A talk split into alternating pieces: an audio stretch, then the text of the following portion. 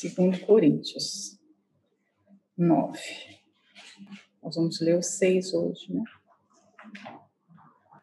E digo isto, que o que semeia pouco, pouco também ceifará. E o que semeia em abundância, abundância, em abundância ceifará. Então, é, o apóstolo Paulo, de certa forma, relembra a igreja do compromisso que ela havia feito. E agora ele vai mostrar os argumentos por que aquela promessa deveria ser cumprida, né? É, nós veremos aqui uma série de, de fundamentações para a generosidade, podemos dizer assim. E ele usa aqui agora a ilustração de um agricultor, lembrando que o povo vivia basicamente, é, a economia era de agricultura, pecuária, né? Cultivar a terra era um conhecimento básico de toda a gente. É diferente de hoje em dia, que as pessoas não têm noção de agricultura, de plantar, de colher, né, de sementes. Mas naquela altura, isso era um exemplo. Por isso que o Senhor Jesus usava esse tipo de exemplo do cotidiano, porque estava presente na vida do povo. Hoje não está tão presente mais, né? Mas a, a semente aqui vai ser ilustração do que ele quer falar. E aí ele usa o que semeia pouco, pouco também ceifará. Ou seja, ele vai mostrar que a colheita vai ser proporcional à liberalidade, à generosidade. Se a pessoa não tem coragem para abrir mão da semente, então ela vai recolher pouco. E ele está partindo de um princípio que, como cristãos, todos semeiam, né? Ele não, não pensou na possibilidade aqui de alguém não semear nada. Ele está pensando, vai ser semeada alguma coisa. E aí, o que é que está sendo semeado? Como está sendo semeado? Que não basta apenas você dar. O que a gente vai ver aqui na evolução do, do, do, do capítulo é que Deus não está interessado apenas que você dê. O compromisso dele é ensinar como você vai dar.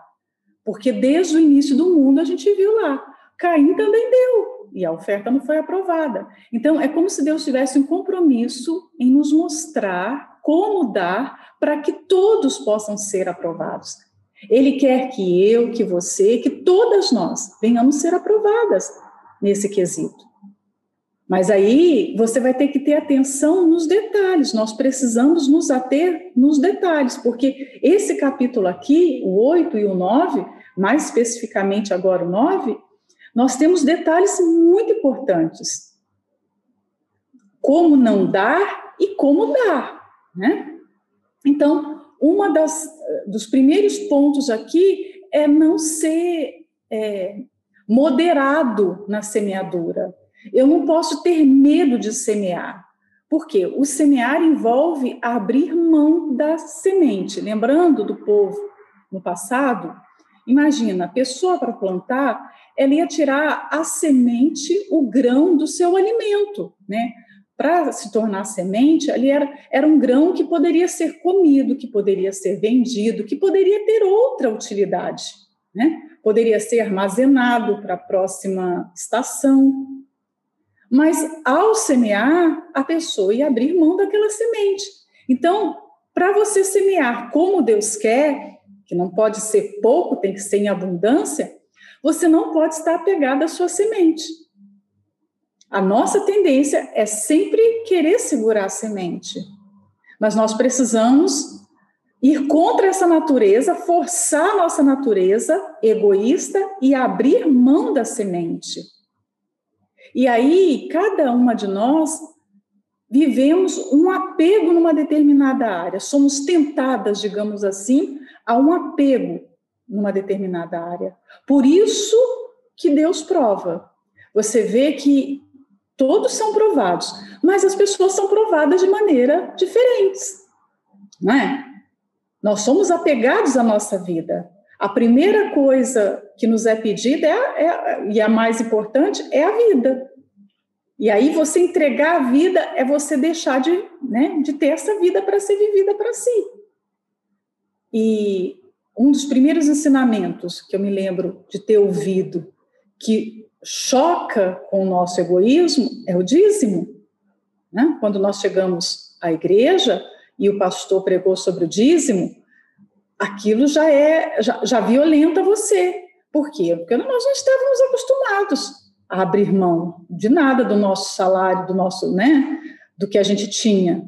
E é um compromisso que você assume com Deus e vai ter que ser para sempre. Vai fazer parte da sua vida para sempre, porque é o reconhecimento que ele é o dono de tudo. E que você é grata a ele, porque dízimo é isso.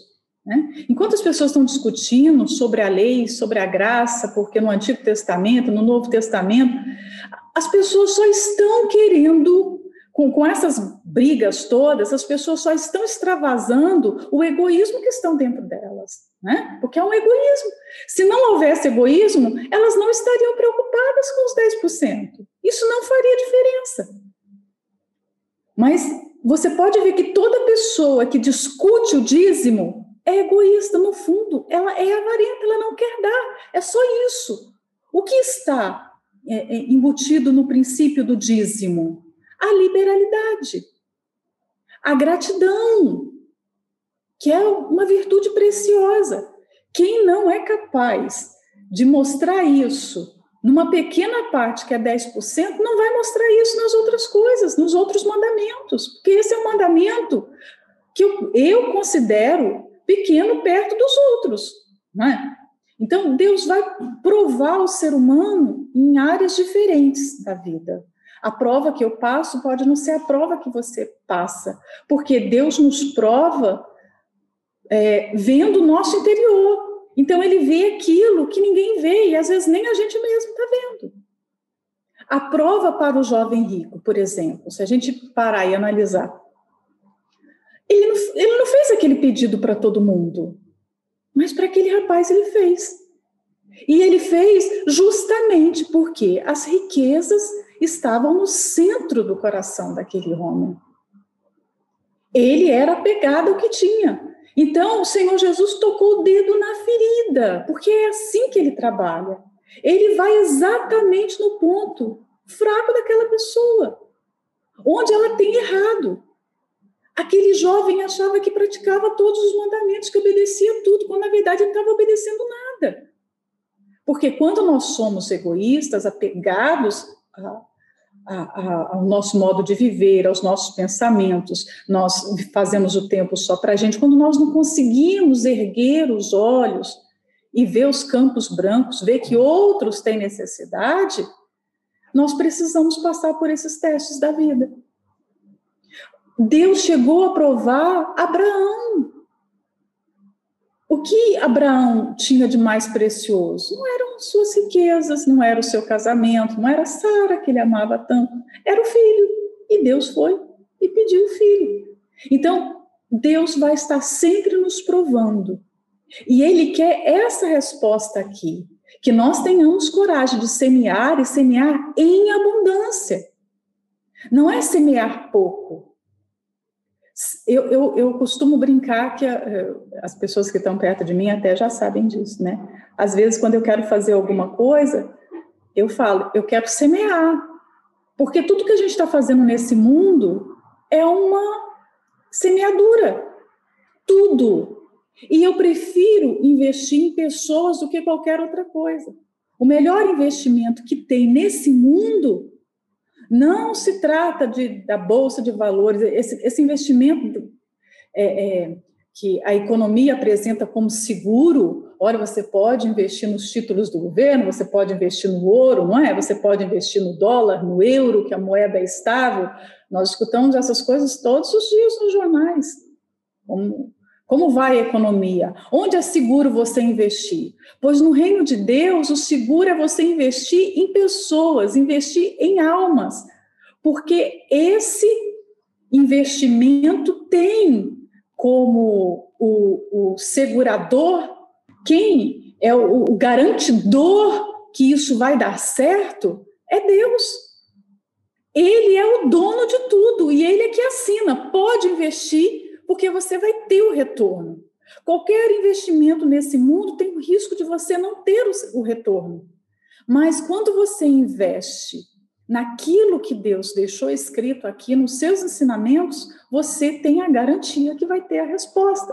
Por quê? O campo é de Deus. Quando eu invisto em pessoas, quando eu invisto em almas, eu estou investindo no campo que é de Deus. Não tem chance de Deus não ver a minha semente. Não precisa ter medo. Você está servindo, você tem medo do seu futuro, você está mostrando uma desconfiança no caráter de Deus. Porque é Ele que assegura a recompensa, é Ele que assegura cuidar de você. Como isso vai dar errado? Não tem chance. Como Deus, que é o dono do campo, não vai ver que eu estou colocando as minhas melhores sementes, ou todas as minhas sementes, eu não sei como cada uma está semeando, no campo dele? Impossível. É claro que ele vai ver, e é claro que ele vai honrar ele vai ter um compromisso. Quem semeia para Deus, quem, quem é, planta para Deus, acaba tendo Deus como um devedor. Ela faz de Deus um devedor, porque ela acreditou naquela palavra, ela creu, melhor dizendo, naquela palavra, e ela está colocando Deus agora na posição: o Senhor vai ter que cumprir o que prometeu. A palavra é forte, mas é isso. É exatamente isso. Deus se coloca como o garantidor. Olha, eu é a minha palavra. Se você der, é, aqui fala na, na medida, na proporção do que você der, eu vou retribuir. Ou seja, ninguém vai ficar em falta, ninguém vai ficar mais pobre porque deu para Deus. É essa a garantia que a gente tem. Você não vai poder dizer assim, não, eu dei para Deus e Deus não me retribuiu. É claro que a retribuição nem sempre vem do jeito que a gente espera, mas ela vai vir sempre maior e melhor do que a gente espera, porque vem de Deus. Vem de Deus. E nós não sabemos o que é melhor. Esse é o grande problema, né? Então, às vezes, a gente espera uma, uma retribuição, uma resposta dentro de algo que nós pensamos que seja melhor. E Deus que é, conhece todas as coisas, sabe que aquilo não é bênção, sabe que aquilo vai trazer sofrimento, ele vai não te dar aquilo, mas te dá outra coisa que é muito melhor do que aquilo que você estava pedindo. Então, para dar, é necessária a confiança. Só vai dar em abundância, só vai estar semeando o tempo todo, todo dia, sem se cansar, quem confia no prometedor. Se você não confia, você vai vai, vai escolher as melhores sementes e vai guardar. O melhor da sua vida você vai poupar para si. Não vai ter coragem de jogar no campo. O jovem rico, ele estava diante do Senhor Jesus, olho no olho, imagina isso.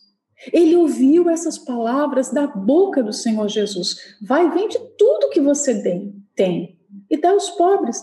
Jesus não estava interessado na fortuna dele, na riqueza dele. Pelo contrário, ao abrir mão daquela riqueza, ele estava se colocando numa condição de poder ser salvo. Porque na, daquele jeito ele não era salvo. Ele não tinha vida eterna apegada aos bens. E conta-se a história, se eu não me engano, é Flávio José, não tenho certeza disso, mas esse homem, que era jovem na altura do Senhor Jesus, ele ficou, depois do, do, daquele período, vivendo a sua riqueza, porque ele não foi capaz de dar, né? Apegado à sua riqueza. Só que, lembra que o Senhor Jesus havia profetizado o que aconteceria com Jerusalém? Algum tempo depois? E 40 anos depois, um homem que já devia estar na meia-idade, né? Perdeu todos os seus bens para Roma. E aí? Adiantou ele ter segurado tudo para ele? Adiantou ele ter negado dar para o Senhor Jesus ou negado obedecer o que o Senhor Jesus estava pedindo? Não era nem para ele, não era nem para Jesus, era para os pobres, né? Se fosse para o Senhor Jesus, eu acho que ele teria, se o Senhor Jesus tivesse falado, olha, vende tudo e coloca nessa bolsa aqui, é aí que ele tinha, né? Se revoltado porque nem para os necessitados você vai administrar essa, essa riqueza, dando para os pobres, nem assim ele quis. Quanto mais vender e colocar no alfoge, né? Mas tempos depois, cerca de 40 anos depois, esse homem perdeu tudo, porque Roma destruiu Jerusalém. Vespasiano e Tito destruíram praticamente tudo em Jerusalém. Conta-se a história que cerca de 500 judeus eram crucificados por dia. Tamanha foi a barbaridade que aconteceu ali. Foi um massacre. E aí, que adiantou segurar? Então, quem segura a vida para si, quando não tem coragem para semear, o Senhor Jesus disse que todo aquele que quiser é, ganhar tem que perder. É um, é um princípio cristão. Você nunca ganha de Deus se você não teve coragem de semear. Né? Então, não tem como passar por cima disso. Se for tímida na plantação, vai ter uma colheita pequena. Né? E uma outra coisa, eu até anotei aqui, que eu não queria esquecer de falar isso, porque eu acho que isso é muito importante. Tem algumas sementes que a gente joga na terra, como eu tenho um pezinho na roça, eu tenho raízes no, no campo, eu sei um pouquinho disso. Tem sementes que você joga na terra e elas demoram muito para nascer. Não é rápido. Então, parece que você perdeu mesmo, parece que você não vai receber nada. Tem árvores frutíferas que provavelmente quem planta na fase adulta não vai conseguir comer o fruto dela. Outras pessoas vão comer, outras pessoas vão participar daquele fruto, né? Mas se a gente olhar para isso, nós vamos deixar de semear, nós vamos deixar de ser abundantes.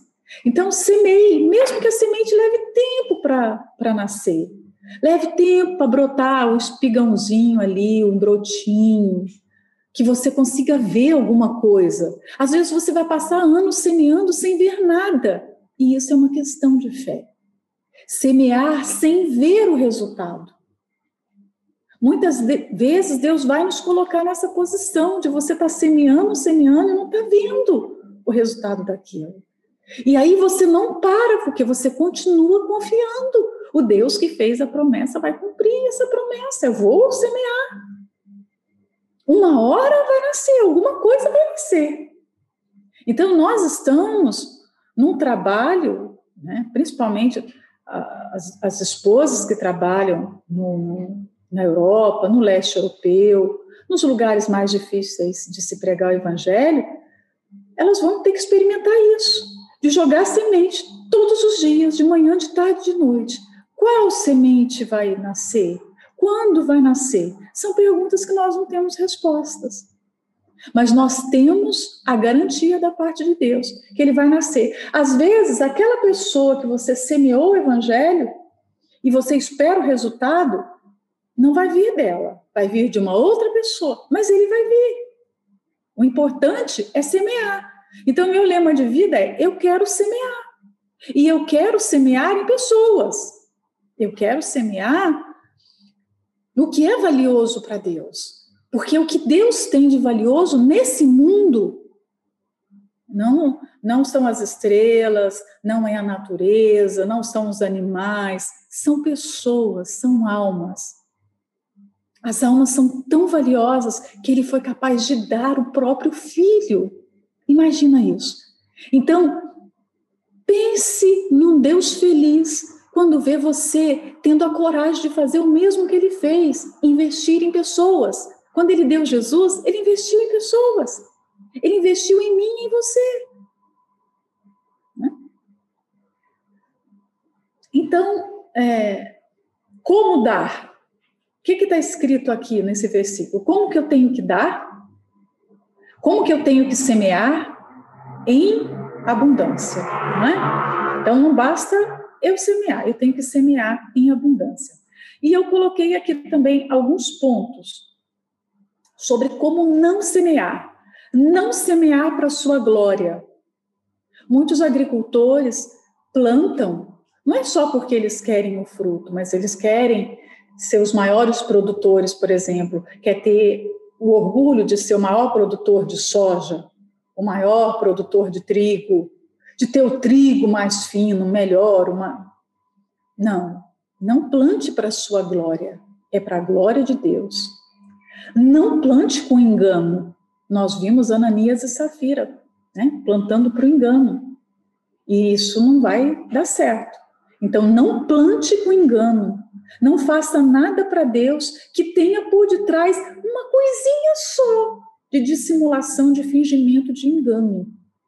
Isso vai tornar a sua oferta completamente reprovada aos olhos de Deus. Né? Não adianta, eu joguei duas mil sementes no campo, mas havia um princípio de engano ali no meu coração. Acabou. Todo aquele trabalho foi perdido. Né? Não plante sem amor. Lembra quando nós meditamos sobre 1 Coríntios 13? Ainda que eu entregue todos os meus bens para os pobres, ainda que eu faça isso, que eu faça aquilo, se eu fizer sem amor, não adianta nada.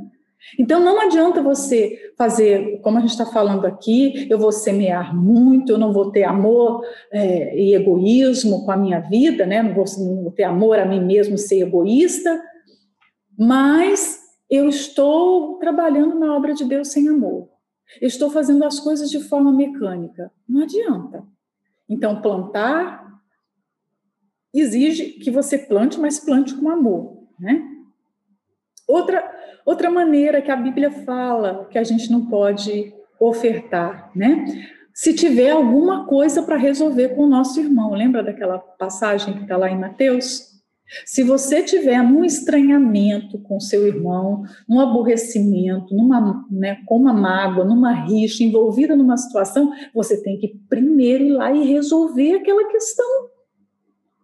Porque senão você vai estar semeando e a sua semente não vai dar frutos, porque o altar não aceita essa oferta.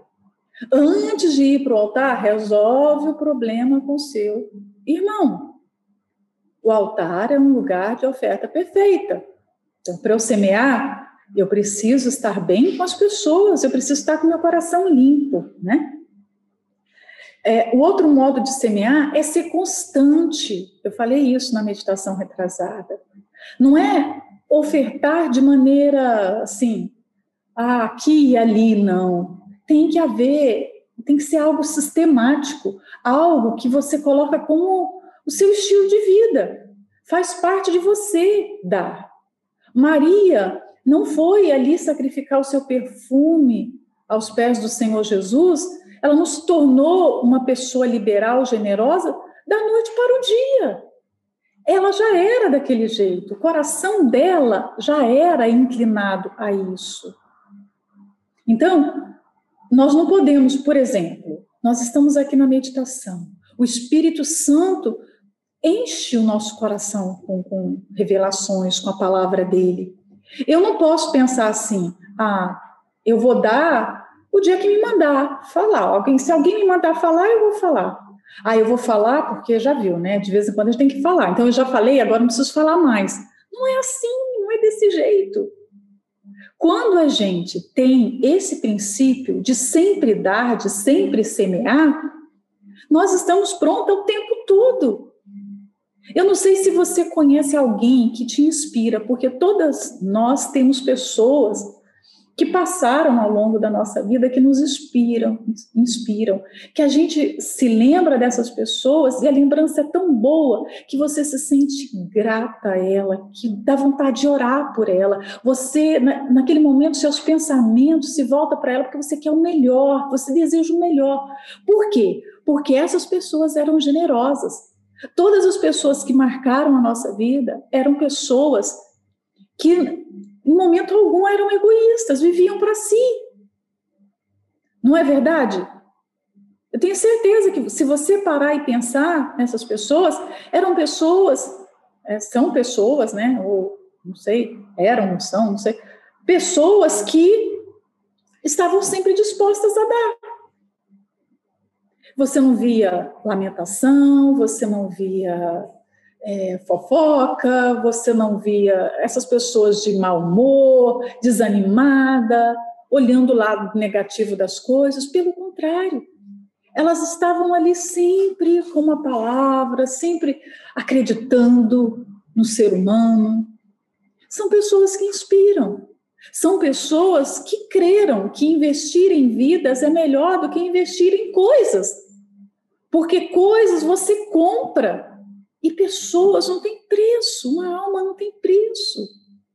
Então é muito melhor investir em pessoas. Todas as vezes que a gente está pronto para servir, independente de quem quer que seja, tá, né? a gente não está olhando a quem servir, você está mostrando para Deus que alma não tem preço, que você crê nisso, então você aposta a sua vida nisso. Quando nós dissemos sim a, a, ao chamado de Deus para pregar o Evangelho, nós cremos nisso. Nós colocamos toda a nossa vida. Nós cremos que vale a pena pregar o Evangelho, porque essa é a maior de todas as missões. É a missão mais nobre do mundo. Você creu, por isso você está aqui. Né? Então, é preciso dar reconhecendo que tudo é de Deus. Tudo é de Deus. Imagina se tudo é dele e se ele é capaz de dar, como eu que tenho emprestado não vou dar? Hum? Entenda o que eu estou falando, por favor. Olha, isso, isso é profundo. Tudo que a gente tem, a vida, o ar que a gente respira, a comida que vai para a nossa mesa, a roupa que a gente veste, o marido que a gente tem, a casa que a gente mora, a família que, que nos criou, a mãe, o pai, os irmãos, tudo que a gente tem veio de Deus, é dele, é emprestado, não é nosso. O corpo, nem o corpo que a gente tem é nosso. Como é que Deus, sendo dono de tudo, dá e dá com tanta generosidade, e eu que tenho emprestado não tenho coragem de servir? É uma incoerência, não é? É uma incoerência. E, por último, eu coloquei aqui que esse semear tem que ser um semear sacrificial, que venha doer. As ofertas de sacrifício são as ofertas que mais agradam a Deus. Você vai ver lá em, na Galeria dos Heróis da Fé, em Hebreus 11, aqueles homens se destacaram na fé porque eles tinham essa fé sacrificial. Não era uma fé comum. Não é uma fé que a pessoa é capaz de ir lá e fazer qualquer coisa. Não. É uma fé que chama a atenção de Deus porque ninguém mais foi capaz de fazer aquilo, ninguém mais teve aquela atitude. Por que a viúva pobre entra nos evangelhos? Na biografia de Jesus está lá a viúva pobre. Por quê? Porque ela fez o que ninguém tinha coragem de fazer. Por que, que Maria está lá? Porque ela fez o que ninguém tinha coragem de fazer. Por que, que Maria, a que foi escolhida para ser mãe de Jesus, ela, ela tem a sua história e por que ela foi escolhida? Porque ela era uma jovem diferente de todas as outras. Certamente Deus pegou a melhor de todas. Melhor que eu digo no sentido de coração, de generosidade, de firmeza no propósito. E aí está a prova que não tem idade. Né? Então, dá, mas dá de forma sacrificial. O 7 diz: cada um contribua segundo propôs no seu coração, não com tristeza ou por necessidade. Aqui continua explicando o princípio da oferta, né? Então, nós temos aqui mais uma informação importante: que cada pessoa deve contribuir. Todo mundo tem que contribuir. Não existe ninguém que está isento de contribuir. Cada um contribua. Então, se você está na igreja, faz parte da igreja de Jesus, está inserida nesse corpo, você deve contribuir. Né? E nós vimos aqui, no versículo anterior, que tem que ser uma contribuição abundante. Não pode ser pouco. O abundante meu é diferente do abundante seu. Cada um tem o seu, né, o seu padrão de abundância, o seu grau. A, abundância da mulher pobre e da viúva pobre eram duas moedas, né? E aí ele coloca o outro princípio. Segundo, propôs no seu coração. Então, é a inclinação interior parte de dentro da gente a vontade de fazer. Não é do lado de fora, não é exterior. Ou seja, ninguém precisou chegar e falar para a viúva: olha, honre a Deus com essas duas moedas. Foi algo que partiu do coração dela. Então, a inclinação do nosso interior, a oferta tem que vir, a forma como nós servimos na obra de Deus, tem que vir da inclinação que há dentro de nós. Então, quando você vê uma pessoa amarrada para servir, amarrada para dar, amarrada para se para ter iniciativa, para trabalhar, é porque a inclinação do coração é boa. Se fosse boa, não precisaria ninguém pedir, ninguém mandar. Não precisaria ter alguém que, olha, vamos jejuar? Isso está dentro da pessoa, a iniciativa. Eu conheço a palavra de Deus, eu sei que esse momento pede um jejum, eu vou fazer o jejum. Eu sei que esse momento pede oração de madrugada, eu vou orar de madrugada é segundo a inclinação do seu coração, né? E aí, se o coração não foi regenerado, a inclinação nunca vai ser boa, nunca vai ser abundante, né? Não com tristeza. O Deus que pede, né? Que ensina a dar, ele quer ver a forma como nós estamos dando e o que nós estamos sentindo na hora que a gente está dando. Hum? Profundo, não é? Ele olha o que eu estou sentindo, por exemplo, estar aqui na meditação. Isso aqui é uma oferta que eu estou dando.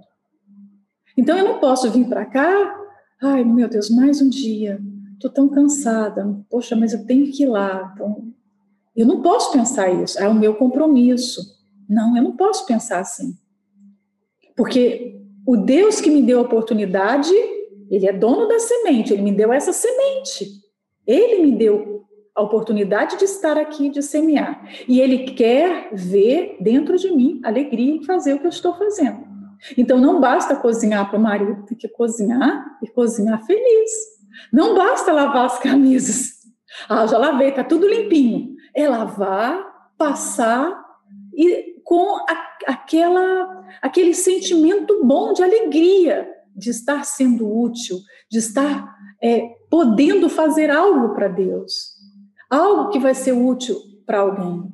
Então, o Deus que pede é o Deus que quer ver alegria em nós. Ou seja, tem gente que vai falar assim: ah, mas o importante é fazer, o importante é dar, com vontade ou sem vontade. Eu já vi gente falando assim: eu quero presente. Se deu de boa vontade, se deu de má vontade, eu quero é o presente. Pois Deus não é assim. Deus é santo. Deus é santo. Ele não quer o presente. Ele quer que o presente seja dado de boa vontade. Quando é, você vê o, o próximo versículo, você vai ver sobre um detalhe da palavra alegria que tem ali. Né? E depois ele fala ou por necessidade. A necessidade aqui não é a necessidade da igreja, é a necessidade de ser forçado, que ninguém contribua forçado, porque foi constrangido a dar. Eu vou fazer isso, porque já que todo mundo está fazendo, eu tenho que fazer. Não, se você está fazendo assim, você não vai ter recompensa diante de Deus. Você pode até ir fazer, para dar satisfação para o homem, mas saiba que diante de Deus não tem recompensa nenhuma. Imagina que tristeza isso, né? Por quê? Porque você foi forçado, você foi sem querer ir, né? Você foi relutando. Né? Então, a fé é que vai me dizer, a, a, fé que vai me dar coragem, digamos assim, para dar o que eu, eu preciso dar para honrar a Deus. É a fé, não é o homem. É a sua fé, a minha fé que vai dizer: dê isso. Você pode mais. Por isso que a gente vê na história, na história da igreja cristã, na história da igreja primitiva, na história dos profetas, homens que foram capazes de fazer coisas assim extraordinárias. Pessoas que morreram na África, pessoas que eram eh, tinham boas famílias aqui na Europa. Você vai ver na história dos heróis da fé, homens que tinham boa família, que tinham condições financeiras, que tinham estudo, largam tudo, vão pregar o evangelho na África, vão pregar na Índia, e por lá perdem a saúde, por lá morrem, morrem em perseguição, morrem, morrem de situações tão, tão bizarras que eles não passariam no seu local de origem. Mas por que eles foram capazes de fazer isso? É a fé. Eles tiveram fé para isso. Então, a fé vai mostrar a inclinação do coração. Né?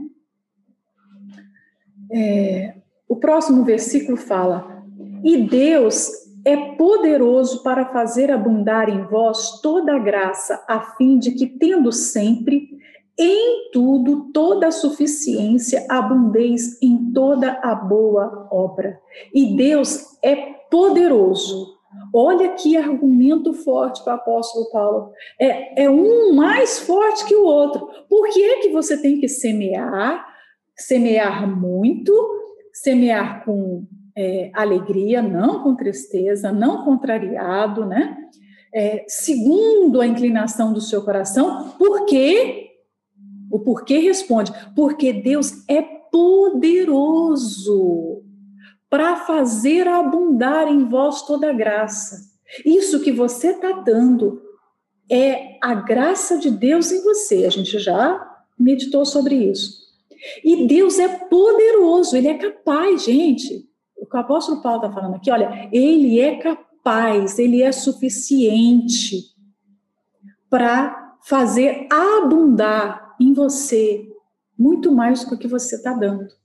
Então, quando a gente semeia assim, semeia muito, semeia com alegria, semeia com iniciativa própria, é porque nós estamos confiando que Deus é poderoso. Quem não semeia está dizendo exatamente o contrário. Eu não creio que Deus é poderoso para me recompensar. Quem semeia muito crê nessa palavra. E aí ele fala no meio do versículo, né? A fim de que tendo sempre em tudo toda a suficiência. Então, esse Deus que é poderoso vai fazer chegar até nós tudo que nós precisamos, não é tudo que nós queremos, mas tudo que nós precisamos para que nós sejamos cada vez mais abundantes em toda boa obra. Entenderam o versículo? Não é maravilhoso isso? É muito maravilhoso. Quando você semeia como Deus quer, como ele ensina aqui, você está crendo que ele é quem diz ser. Que ele é poderoso, que ele é, aliás, o todo-poderoso e que ele vai te recompensar, que ele é fiel, que ele tem caráter, que ele tem palavra, né? que ele vai honrar. Então, quem crê nisso não vai se poupar nunca. Né? É, uma coisa que eu marquei nesse versículo aqui, que eu acho importante a gente falar, é que a bênção de Deus, eu entendi por esse versículo, que a bênção de Deus nunca vai ser derramada sobre uma pessoa egoísta. Quem mais dá é quem mais vai ter de Deus. Talvez você esteja hoje achando injusto um tratamento que você vem recebendo. Você acha que deveria ter mais atenção, você acha que deveria estar num lugar diferente do que você está, você acha que deveria estar sendo honrado, você acha que deveria estar sendo mais bem tratado, mais bem reconhecido, mas você plantou para isso? Porque aqui está dizendo que a gente colhe aquilo que planta. Nós colhemos aquilo que nós plantamos. Então, muitas das nossas reclamações são injustas.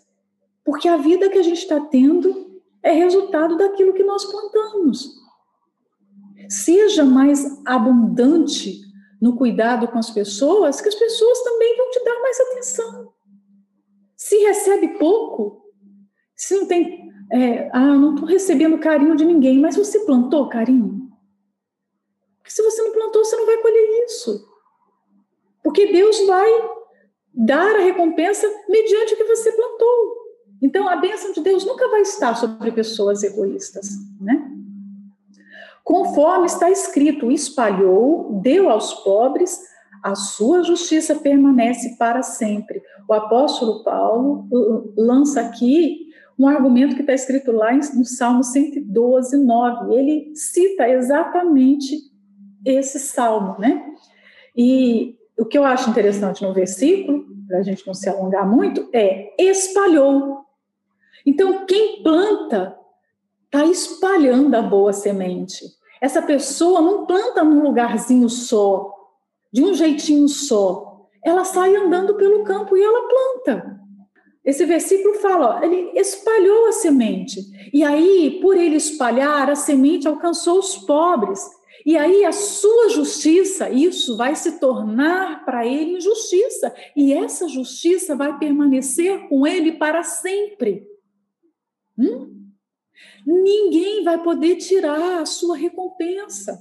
A recompensa que nós temos diante de Deus vai, vai ficar ali. É, é seguro que vai vir da parte dele. Não tem bispo, não tem pastor, não tem autoridade, não tem ninguém nesse mundo que vai conseguir tirar a sua recompensa. Que fala que a justiça vai permanecer para sempre com aquele que semeia. Né? Mas aí é preciso espalhar a semente. Ora, aquele que dá semente ao que semeia, também vos dê pão para comer, e multiplique a vossa sementeira, e aumente os frutos da vossa justiça. Então, é Deus que dá a semente, e é Deus que dá a oportunidade de semear a semente. Deus faz tudo. E esse Deus vai dar o pão. Mas você para e analisa. Eu, eu abrir mão do grão para semear, mas não tem problema, Deus vai dar o pão. É isso. Olha, ele abriu mão do grão e fez aquele grão se tornar semente na terra. Então, aparentemente, ele perdeu. Mas esse Deus que é dono da semente, é dono do campo, vai fazer chegar o pão, porque ele é dono do pão também. Hum? E aí fala, né, que aumenta os frutos de justiça. Nós temos outra promessa. Por isso que eu disse, esse capítulo, ele faz assim, é como se ele começasse uma corrida de promessas preciosas para nos estimular, nos encorajar a dar, né? Vai aumentar os frutos de justiça, para que em tudo enriqueçais para toda beneficência, a qual faz que por nós se dê graças a Deus. Todas as riquezas que foram conferidas aos coríntios, o apóstolo Paulo está dizendo aqui, teve um propósito. O Deus que enriqueceu vocês em tudo, enriqueceu porque ele tinha um propósito, que vocês viessem agora socorrer os seus irmãos. Então, tudo que nós temos veio até nós com um propósito. Nós já falamos isso, que Deus trabalha com propósito, ele não faz nada sem propósito, nada acontece assim por acaso. Deus tem um propósito com tudo. Deus tem um propósito por que é que está acontecendo isso no mundo agora, a pandemia? Deus tem um propósito. Alguém da nossa família parte, morreu. Deus tem um propósito. Confiar no propósito dele. Então, o apóstolo Paulo está falando: olha, Deus tinha um propósito quando enriqueceu vocês. Para que essa riqueza se transforme em bondade, em beneficência, em socorro para os seus irmãos, né? E aí, quando acontece isso, você, o que Deus te deu, você serve e cumpre o propósito dele, a, aquilo vai se tornar em bênção para você, porque olha só, está falando que vai ser dado graças pelos coríntios. O, eu imagino que os cristãos lá em Jerusalém, quando é, Paulo está querendo dizer, eu penso que seja isso, quando eles estiverem recebendo essas dádivas, esses donativos, eles vão dar graças por vocês. Eles vão, puxa, obrigado por essas pessoas, obrigado por termos esses irmãos que nos socorrem. Porque se não fossem eles. Então, todas as vezes que a gente faz o bem, alguém vai dar, vai dar graças por nós estarmos fazendo aquilo. Vai dar graças aos olhos de Deus por nós. Né? Então, quando você não usa algo que Deus te deu para o propósito certo, é pecado. É pecado. Ele te deu alguma coisa e ele deu com um propósito. Descubra qual o propósito. Olha como é importante descobrir o propósito da vida. Muitas pessoas que estão vivendo a vida, a gente tem membros, nós temos obreiros que estão perdidos, que não sabem por que viver. Não encontrar o sentido da vida. Nós precisamos encontrar o propósito para o qual Deus nos criou. Ele nos criou para a glória dele, mas ele nos criou para servir em alguma coisa. E nós precisamos encontrar isso, porque quando nós encontramos, nós damos o destino certo. Qual é o propósito? Não vou dar o propósito certo. A riqueza que foi dada para os coríntios tinha um propósito. E Paulo está falando: não perca o propósito, o propósito é agora, olha, você socorreu os irmãos. Né? O 12, porque a administração deste serviço não só supre as necessidades dos santos, mas também é abundante em muitas graças que se dão a Deus. A administração do serviço é a oferta, o destino da oferta. A oferta seria administrada para o bem da igreja. A oferta chegaria aos, aos apóstolos lá de Jerusalém e né, aos que estavam cuidando da igreja, e a oferta seria administrada. E à medida que ela seria administrada, ela iria suprir a necessidade dos santos. Né? Mas não é só por isso que vocês têm que dar, ele está dizendo, mas também é abundante em muitas graças que se dão a Deus. Quantas orações vocês não vão receber por causa dessa oferta que está sendo dada? Quantas pessoas não oram por nós porque um dia nós tivemos coragem de deixar nossos pais, nossa terra e sair pelo mundo pregando? Aquela pessoa que de repente você não se lembra mais, mas que se lembra de você. Porque muitas vezes quem dá esquece, mas quem recebe não esquece. Quantas coisas que nós recebemos que a gente não esquece, a gente tem o maior carinho por aquela pessoa, porque um dia ela deu uma palavra, ela deu um sorriso, ela nos acolheu, ela nos recebeu na sua casa, ela nos deu uma cama limpinha para dormir. Você não esquece. Então, isso se torna em orações que nós passamos a receber diante de Deus, né? O 13 fala: visto como, na prova desta administração, glorificam a Deus pela submissão que confessais quanto ao Evangelho de Cristo, e pela liberalidade de vossos dons para com eles e para com todos. Então, à medida que eles provavam, que eles davam a oferta, a oferta era uma prova da sua liberalidade, da sua generosidade, né? E mais o fato deles estarem ali dando a oferta, eles estavam mostrando que se submetiam ao princípio de Deus. O princípio de Deus é qual? O princípio bíblico de Deus é dar. Então, quando nós damos, nós estamos como os coríntios aqui, nos submetendo a um princípio. Nós estamos confessando o evangelho de Cristo. É o que fala. Ó, quando glorificam a Deus pela submissão que confessais quanto ao Evangelho de Cristo. Todas as vezes que o seu coração, você permite que o Espírito Santo trabalhe no seu coração, que o seu coração se abra para ofertar, ofertar o seu tempo, ofertar o seu cuidado, ofertar em todos os aspectos da vida, não é só financeiro, ofertar, ofertar a si mesmo como está no capítulo 8 lá, primeiramente se dá, antes de dar a oferta, você se dá, né? Você está mostrando que você realmente é submissa ao Evangelho. Então, é uma prova de obediência quando você dá. E aí entenda ao contrário, quando você retém, quando você egoisticamente não dá, você está mostrando que você nem é cristão. Olha isso. Porque o princípio cristão é dar. E dar de forma liberal, dai e ser-vos é dado. Né? Como o Senhor diz, ó, dai e ser-vos é dado, liberal. Né? O princípio é esse. Quando você não dá, não vai ser reconhecido em você o cristianismo, o evangelho. Então, as pessoas, quando olham para nós, elas conseguem perceber, sem palavras, que nós somos cristãs? É isso. Aqui, só pela oferta deles, pela disposição, iria ser visto se o cristianismo que eles confessavam era verdadeiro ou falso. Era uma confissão de boca ou uma confissão íntima, real, genuína. Então, nós precisamos é, analisar a nossa vida, né? As pessoas, quando olham para nós, por exemplo, quando nós vamos a um centro comercial, nós não estamos pregando. Você está indo lá de repente fazer uma compra, você está indo ao supermercado. Mas as pessoas que estão olhando para você, elas percebem que você é uma pessoa diferente, que você é cristã? Ou você age como todas as outras pessoas? Você bagunça toda a sessão, deixa lá o negócio tudo bagunçado, você fura a fila, passa na frente, engana outras pessoas, você acerta o carrinho no pé das pessoas e nem sente por isso, né? Deixa as coisas, vai pegar a fruta lá, amassa, aperta todas as frutas. Ah, isso aqui não é meu, mas é do nosso Deus, o alimento vem dele. Muitas pessoas estão destruindo a natureza com esse princípio, não é meu, mas não é de Deus, não deveria ter responsabilidade.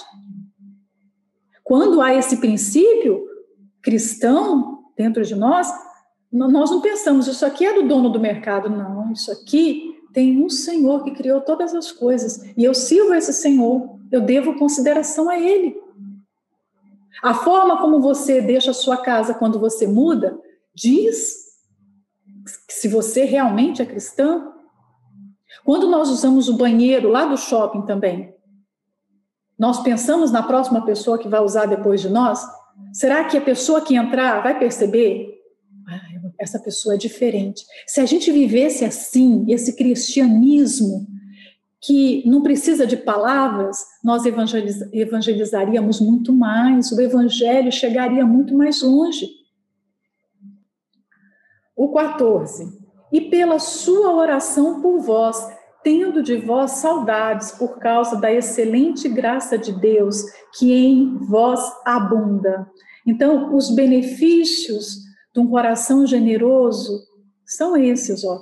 A gente ora pela pessoa, a gente tem essa pessoa em autoestima, a gente nunca vai esquecer o ensinamento que ela nos deu, que ela se sacrificou para nos ajudar, né? E a gente tem saudade dela. A gente só tem saudade de coisa boa, não é? Ou você tem saudade de coisa ruim? Não, a gente tem saudade de coisa boa. Então, o apóstolo Paulo está falando de saudade. Aí você pergunta, mas eles deram ou não deram, afinal, essa oferta? A gente está acabando o capítulo, eu quero saber, eles deram. eles deram. Lá em Romanos, Paulo cita que para socorrer a igreja em Jerusalém, a Macedônia e a Caia tiveram um coração generoso. Então, eles deram. Por isso, né? muitas orações foram feitas por eles, e a saudade, né? E o 15, para a gente terminar. Graças a Deus, pois pelo seu dom inefável. Quem entende esse versículo aqui? Ele, ele fecha esse assunto de uma forma, é, sabe aquilo que a gente fala, fechar com chave de ouro? Graças a Deus, pois, pelo seu dom inefável. Qual é o dom inefável de Deus? Qual é o maior presente de Deus? Jesus.